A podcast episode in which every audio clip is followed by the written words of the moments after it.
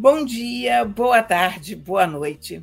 Essa é mais uma edição de Pedro e Cora. É, só que dessa vez sem o Pedro, que ficou preso lá em Brasília trabalhando. Então, vocês vão ter um Pedro e Cora só com Cora. Mas não só com Cora, porque eu tenho um convidado especial hoje, que é o jornalista Oscar Pilagalo, nosso colega, que acaba de escrever um livro muito, muito bom com a história das diretas já. O livro é esse que está aqui atrás, se chama O Girassol que nos tinge. Vamos lá?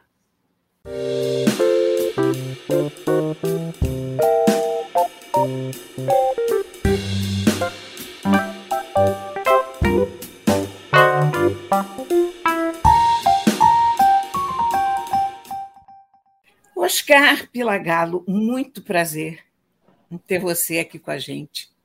Prazer, Cora. Muito legal conversar com você aqui. Prazer mesmo. Olha, e meus parabéns pelo seu livro. Obrigado. Está ótimo. E tem uma característica dele que eu gostei particularmente, que é o tom jornalístico.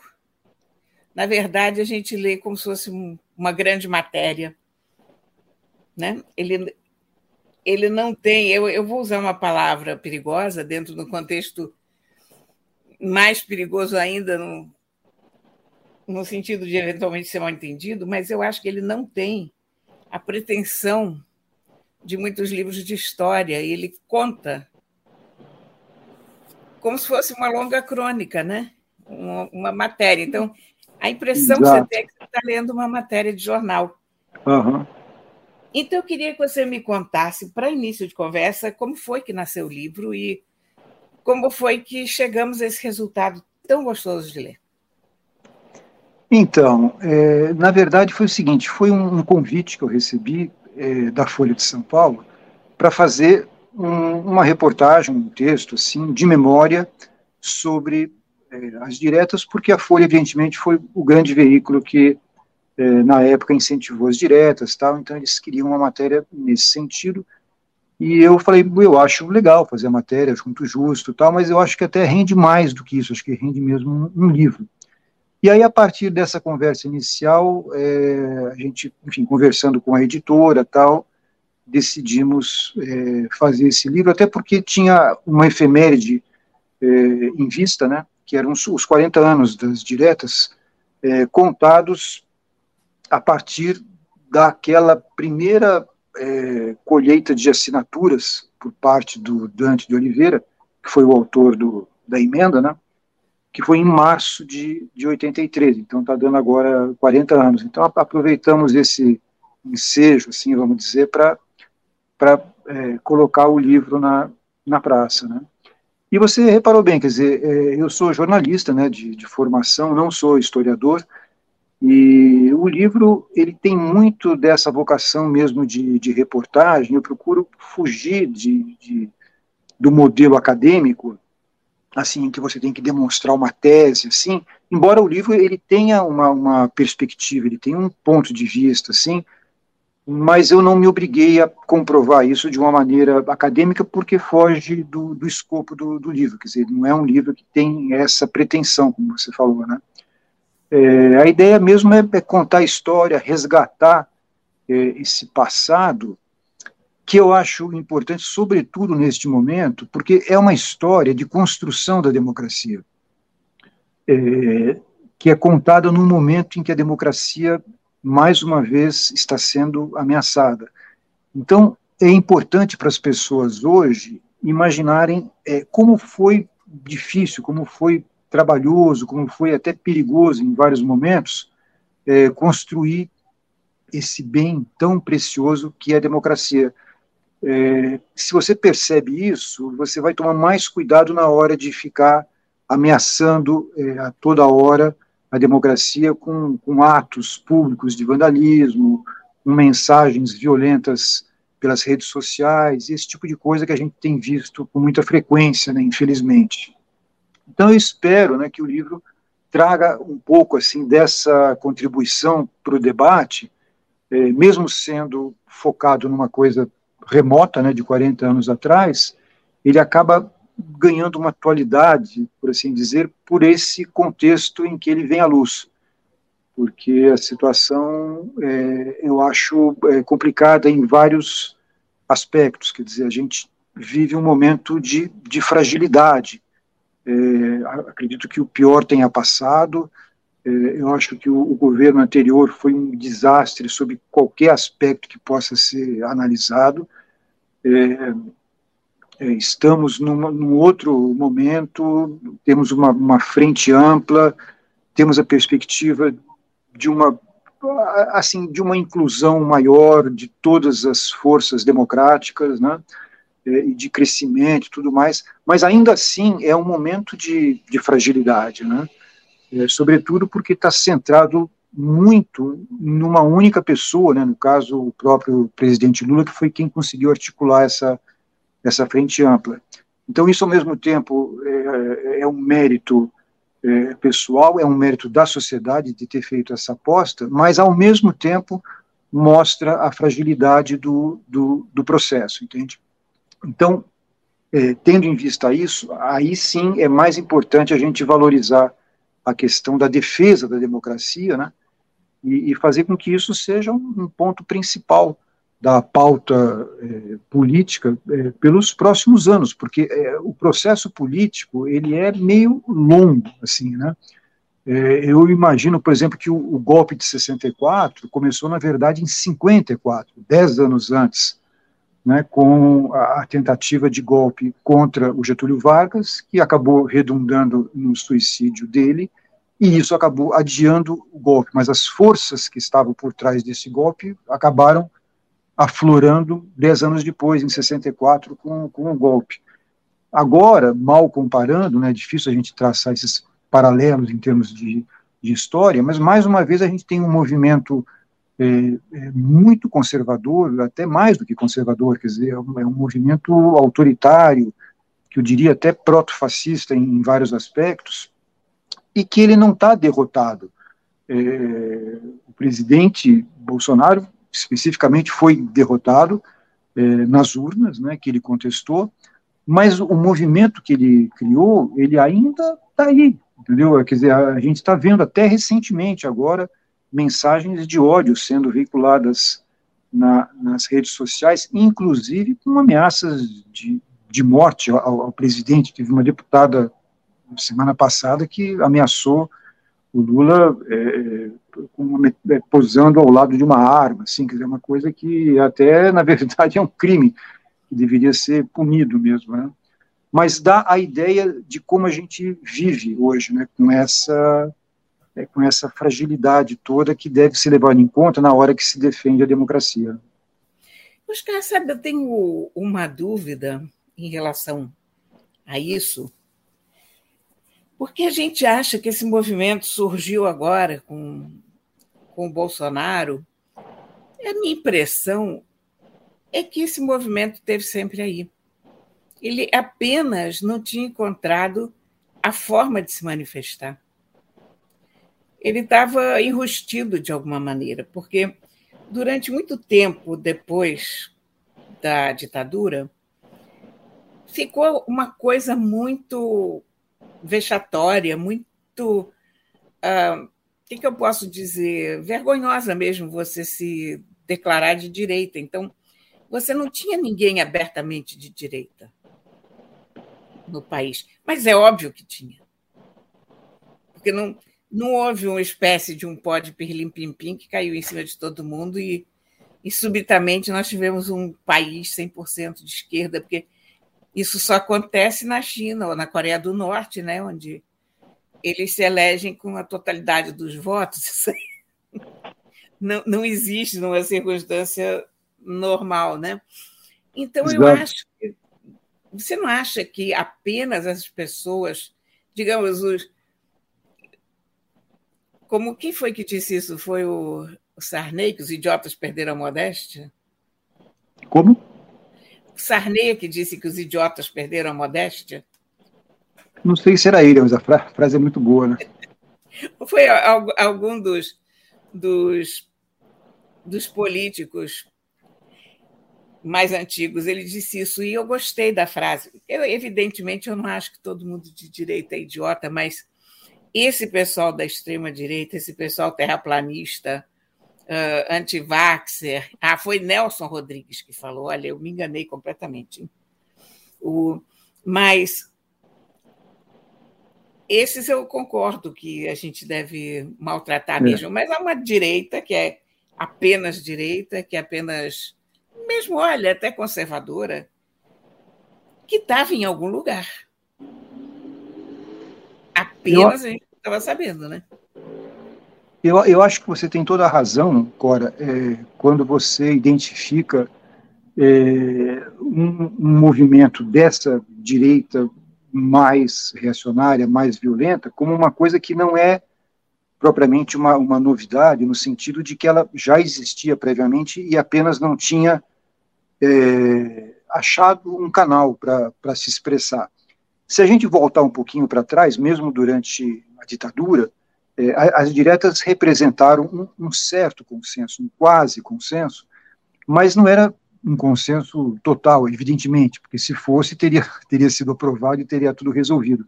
Naquele, naquela situação, já havia um, um núcleo duro dentro do, do governo que era contra o projeto de, de abertura, né, que era defendido por outros militares, a maioria talvez, mas uma ala não aceitava isso, e essa ala contava com o apoio de segmentos da sociedade, é, as pessoas que orbitavam em torno dos aparelhos de, de repressão, por exemplo, ou de empresários que acabavam é, se beneficiando é, desse governo pela proximidade que tinha com o governo e tal. Então, veja que, na verdade, essa direita tem esse, esse precedente, quer dizer, naquela altura, quando se defendia é, com muita ênfase a democracia nas, nas ruas, tinha um grupo que era absolutamente contra isso.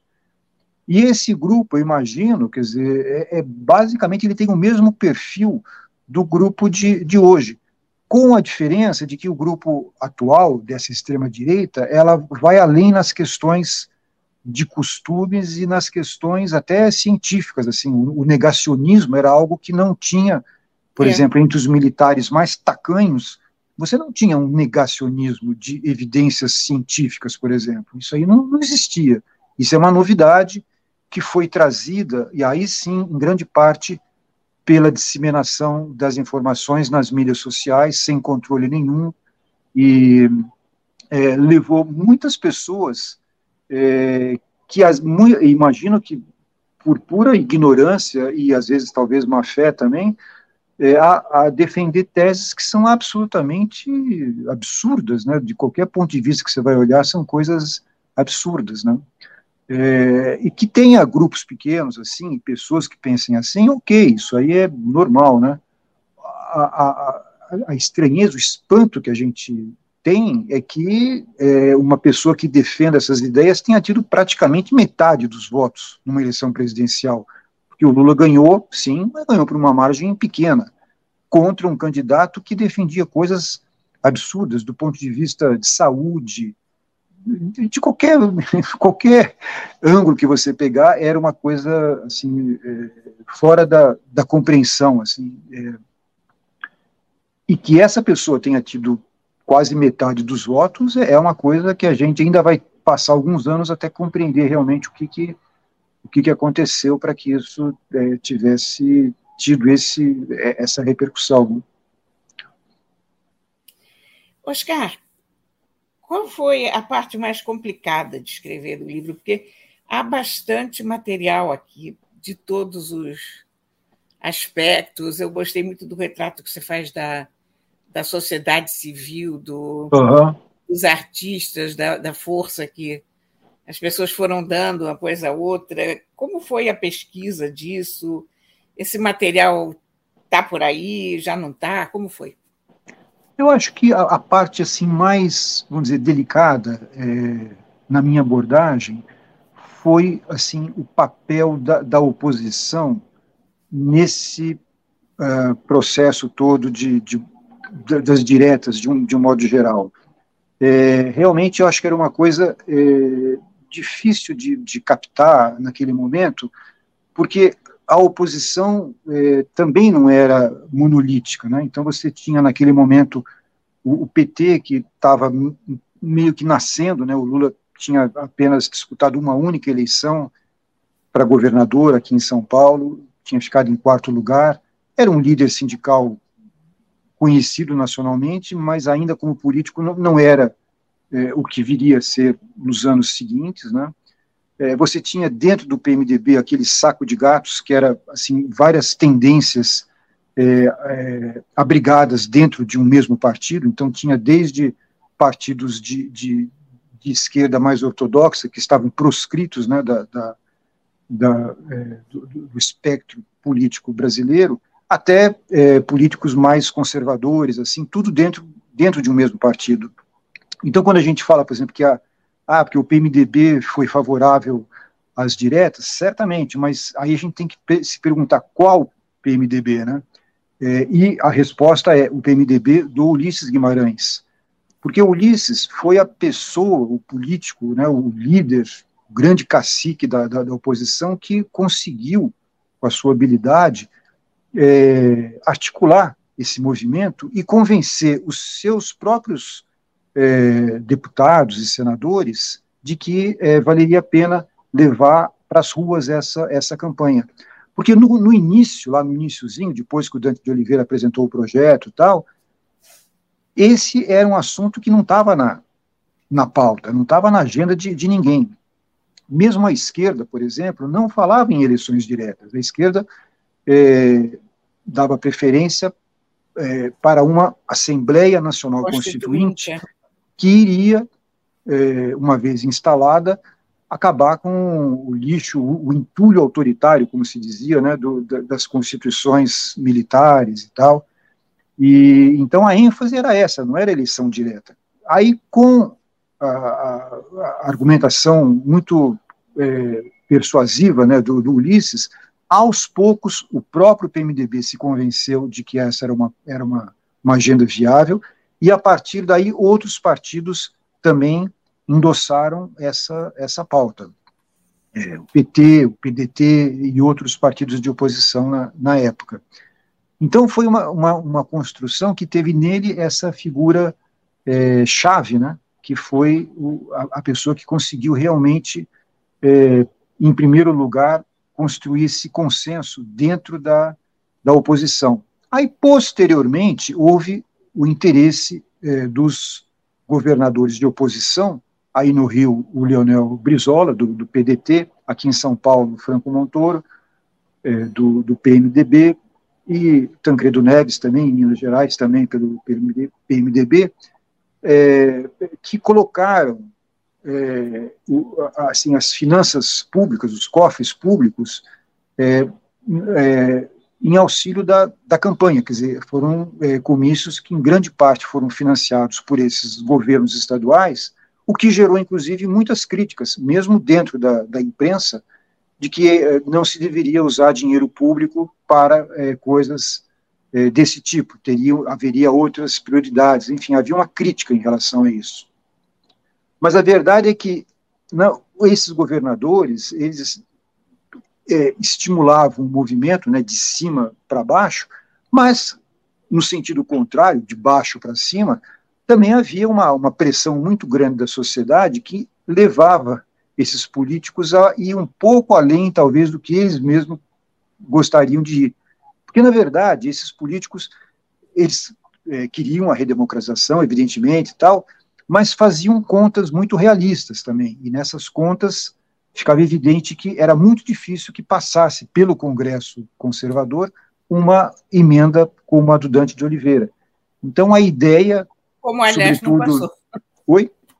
Como aliás não passou. Como aliás não passou, quer dizer, isso aí foi uma grande frustração pública, mas nos, eh, nos corredores do poder em, em Brasília era meio favas contadas, quer dizer, achava-se que realmente dificilmente passaria.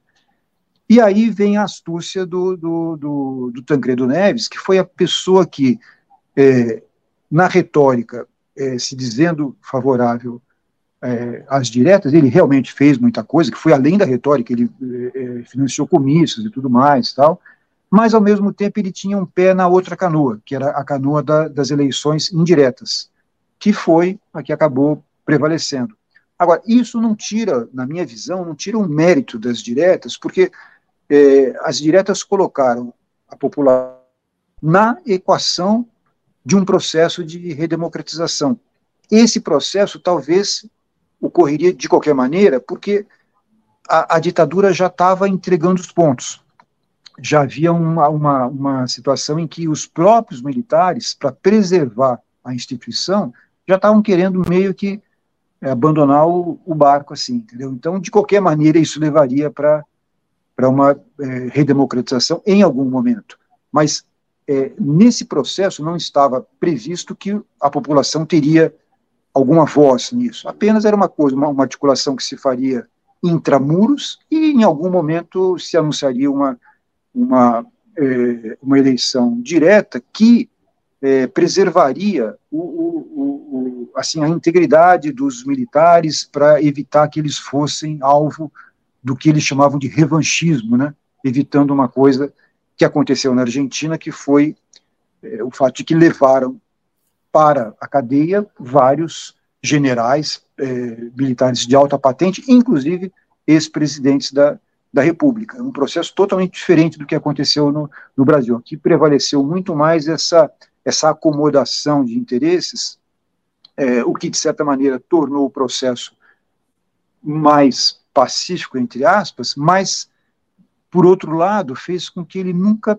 terminasse propriamente, porque sempre ficava aquela, como até recentemente, com a Comissão da, é, Nacional da Verdade e tal, quer dizer, é uma situação em que é, talvez tenha ficado faltando assim alguma coisa, alguma responsabilização, o que é, pesa para uma parcela grande da, da, da, população, da sociedade. Mas, enfim, foi a, foi a, a, maneira como, se, como isso foi conduzido assim, no, no Brasil. Né? E as diretas tiveram um peso importante nisso, porque sem as diretas, é, é, o processo estaria totalmente na, na, mão dos militares, e vamos lembrar que é, esse processo, ele não era contínuo, assim, sempre com avanços. Desde meados dos anos 70 havia avanços, alguns, mas havia também retrocessos, e nunca a gente sabia qual seria o passo seguinte. Então, poderia, muito bem, em meados de 84, em vez de ter tido alguma coisa como diretas, poderia ter havido um retrocesso em algum, em algum momento que o fato das pessoas na rua inibiu. Por quê?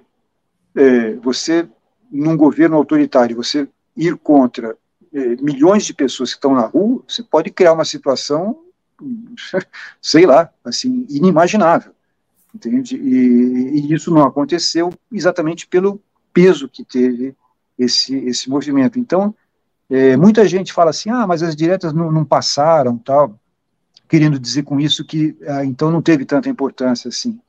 É, a minha tese, entre aspas, entre aspas, porque não é uma tese acadêmica, é que não, é, teve realmente um, um, peso importante e que até hoje, na verdade, tem influência, porque assim, as pessoas aprenderam, né, a sociedade aprendeu que a presença maciça nas ruas pode fazer a diferença, embora não imediatamente, como foi no caso das diretas, quer dizer, o primeiro, a primeira, o primeiro resultado, ok, foi uma derrota, mas no, no médio prazo e no longo prazo, serviu como, como esteio de uma democracia que tem lá o seu primeiro embrião.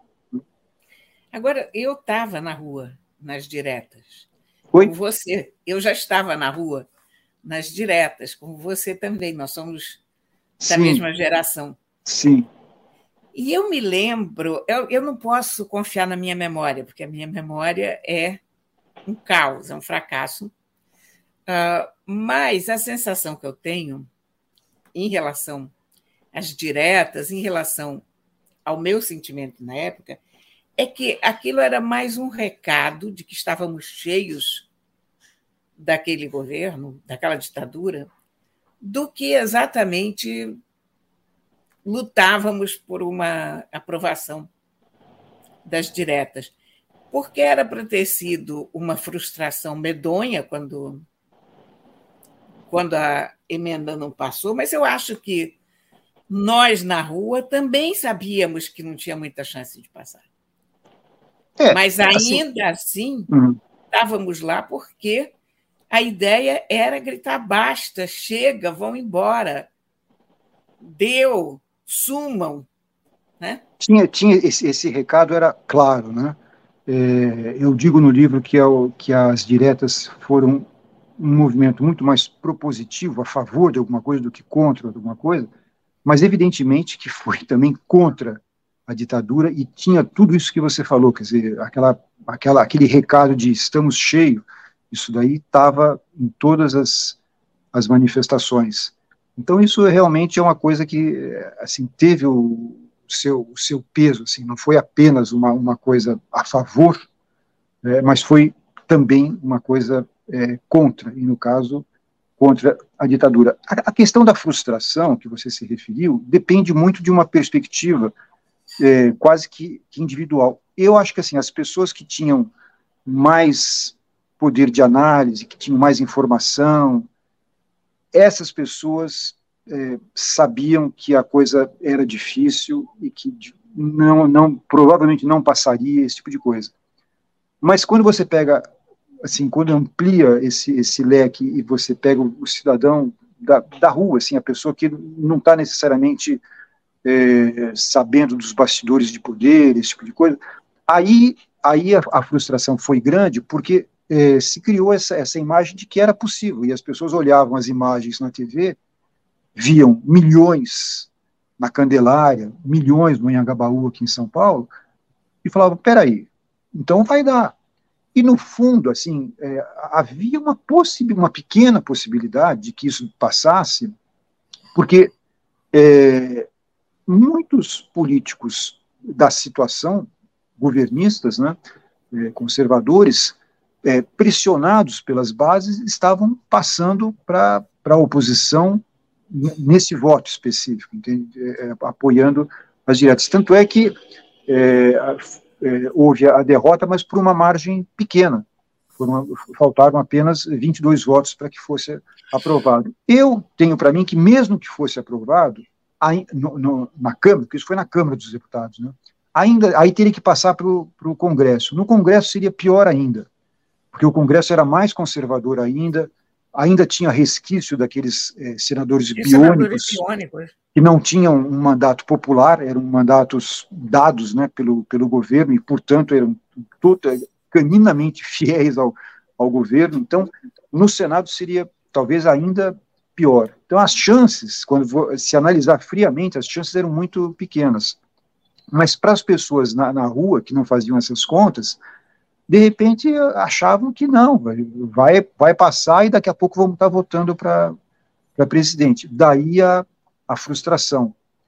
E o, e o Tancredo, como ninguém mais, soube é, canalizar essa frustração para a continuação do, do, não do movimento propriamente, se é que se pode chamar de movimento, mas dessa campanha, mas pelo menos assim canalizar o ânimo das, das ruas para uma, é, uma eleição indireta em que ele foi absolutamente o favorito desde sempre, é, sobretudo contando com o cabo eleitoral que foi o, o Paulo Maluf, que foi a pessoa que é, acabou de vez com, com o governo, porque ele impôs a sua candidatura, estilhaçou de vez o partido do, do governo, o PDS na época, e viabilizou é, não só a vitória do, do Tancredo, como uma vitória por larga margem, entendeu?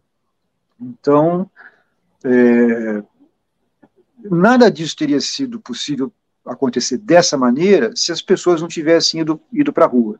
Teria acontecido, provavelmente, mas de uma outra maneira, com uma outra intensidade, numa outra velocidade, num outro timing. Tudo teria sido diferente. É muito, muito complicado a gente, em termos históricos, é, falar no, no condicional assim, porque fica muito especulativo e a, e a história não não aceita muito bem a, assim a, a, especulação de coisas que poderiam ter, ter acontecido. Mas, é, como eu não sou historiador, eu sou jornalista, eu me permito é, levar esse, esse tipo de, de, Porque as pessoas raciocinam dessa, dessa maneira, e se, e se não tivesse acontecido? E é uma. É, é razoável da gente lá? Não é uma especulação é, sem pé nem cabeça. Não, ela está baseada, tá, ela está ancorada em, em, fatos reais. Tá? Então, eu acho que é, a gente tem assim a, a permissão, vamos dizer, é, de, de é, abordar a história também dessa, dessa maneira. Oscar, você vê algum paralelo entre as diretas e o movimento de junho de 2013? É, o único paralelo que eu acho possível é assim, é, é pela é de imagem, assim, quantidade de pessoas na rua é, levando o país a uma a uma é, a uma é, saída política, assim, entendeu? Desse ponto de vista existe paralelo, mas eu não iria além disso, porque em 84 o que a gente tinha é, como eu disse, é, é, era praticamente um consenso. Na sociedade civil, isso era praticamente consensual. 2013 já não tinha a questão, é, já não tinha essa perspectiva de, de consenso. A, a, assim, a, a grande polarização da, da sociedade, ela começa mais ou menos nesse momento, e, e, o, e o, que vem depois é uma, é uma sequência de eventos é, muito baseada na polarização. Então, nos primeiros comícios, 2013, assim, era até difícil você identificar na, na rua se era um comício é, patrocinado ou promovido pela, pela esquerda ou por parte da, da, esquerda, ou se era direita. Muitas vezes eram as duas coisas juntas. É, em várias manifestações aqui em São Paulo, na Paulista, eu tive presente como observador em manifestações que você tinha de um lado bandeiras vermelhas, do outro lado verde e amarelo, e era a mesma manifestação.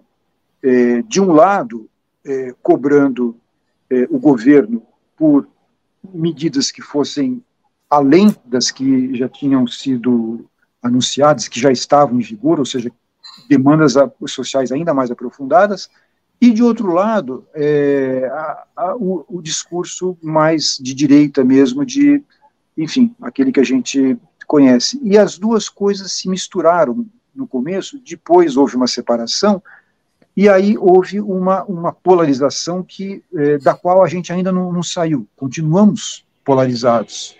Se você abre qualquer rede social, você percebe logo que a sociedade continua dividida ferrenhamente entre grupos é, que estão ideologicamente em polos opostos.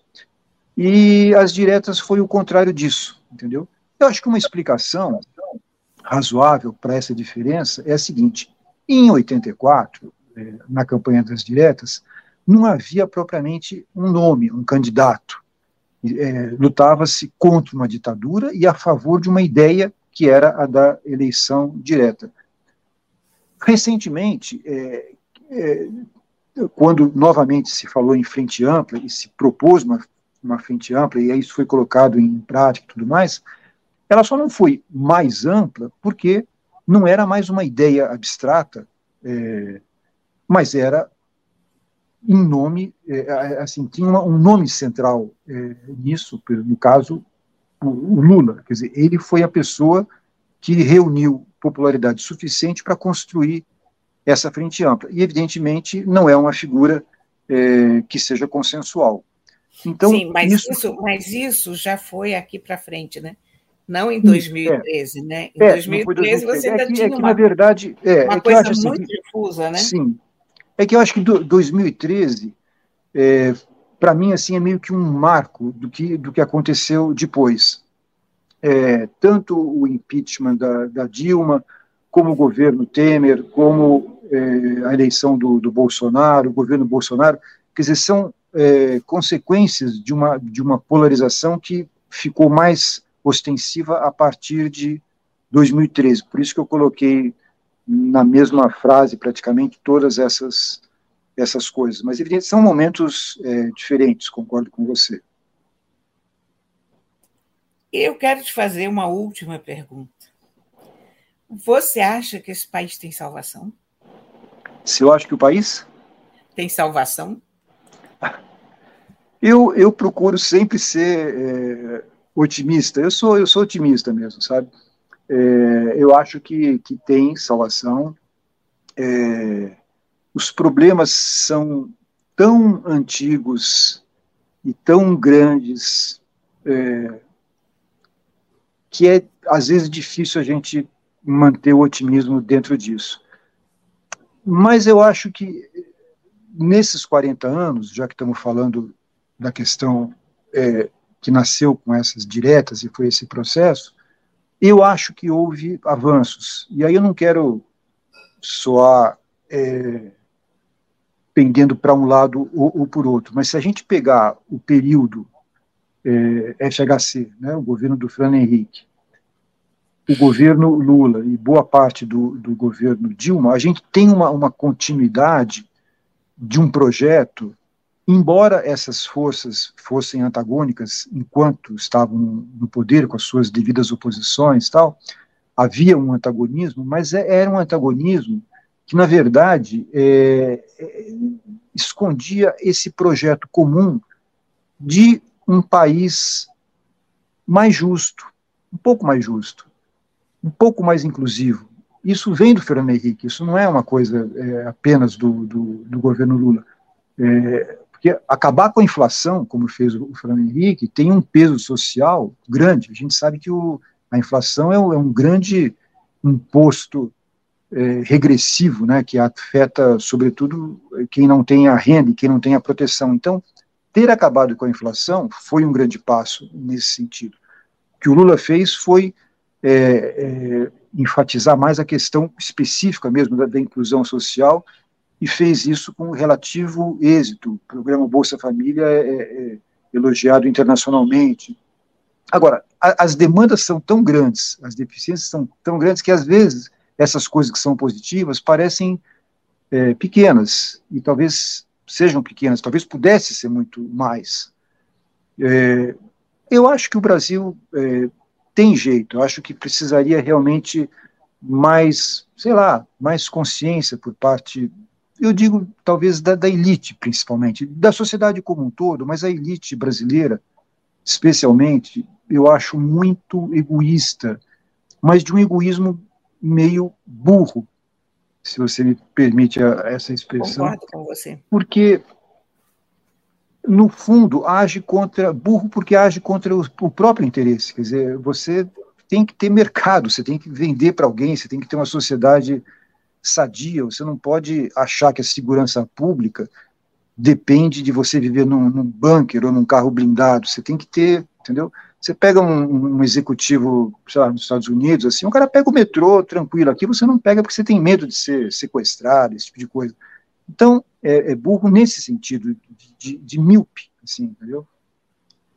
Então, eu acho que se houver uma, uma compreensão maior é, desse segmento da sociedade, é, eu acho que a coisa pode, pode melhorar.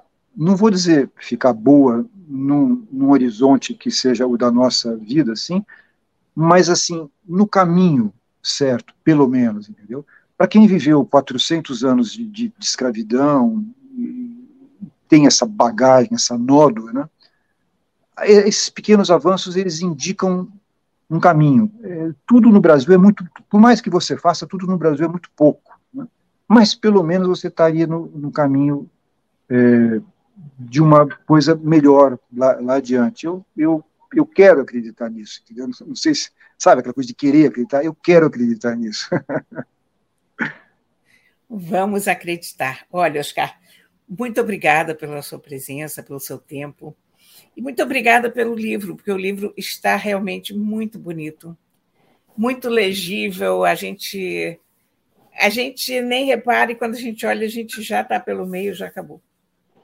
Que bom, que bom que você muito, gostou. Muito legível, gostei. A conversa muito. foi, foi muito gostosa, adorei falar com você, foi um prazer mesmo. Muito obrigada, meu bem. Obrigado você.